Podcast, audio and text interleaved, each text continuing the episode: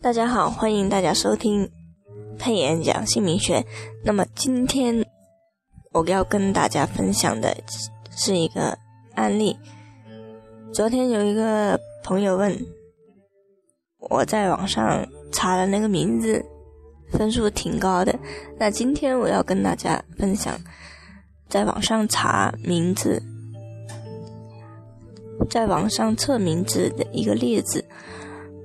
呃，讲一个比较难听的一个名字，神经病这样的一个名字，网上他给出的是天格十一，人格二三，地格二三，外格十一，总格三十三，这些都是有表格啦，你就算一算这个三个字的笔画，然后算出来是多少，相加很简单的，嗯，每个人都可以。成为大师的啦，然后呃笔画，你看第一个实画，第二十三画，第三个实画，然后五行，把每一个字都分成五行，神它就是金，然后金就是木，丙就是水，字的寓意也不去解释了，他就是说把它分成五行，很简单的，你们。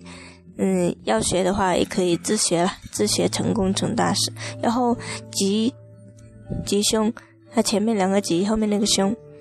然后最后总评级打分，就是给这个名字打分的一个讲解，是名字不错，神经病的姓名评分为九十九点五，非常高分的。这个名字谁会用啊？神经病才会用，有福气的是不会去相信网上测名字的，只有没有福气的人到处问、到处查、到处测，这个大师问问，那个大师问问，问来问去，一个好名字问多了，能量都没有，会减半，因为你根本就。和那个好的名字没有缘分呢？你不相信这个名字啊？你跟这个名字之间就没有进行一个感情的沟通啊？你不喜欢嘛？也不相信嘛？你怀疑嘛？所以能量学里面讲，就是讲这个名字所产生的能量跟你之间一个对应。如果一个好名字，你就相信它好，不会去到处查啊、网上测啊这些，那你的运势是。很容易就提升起来了，快的三个月，慢的一年半载。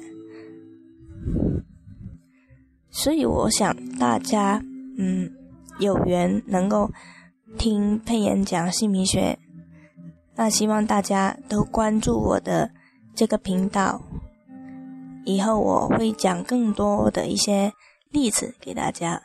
好，谢谢大家的收听。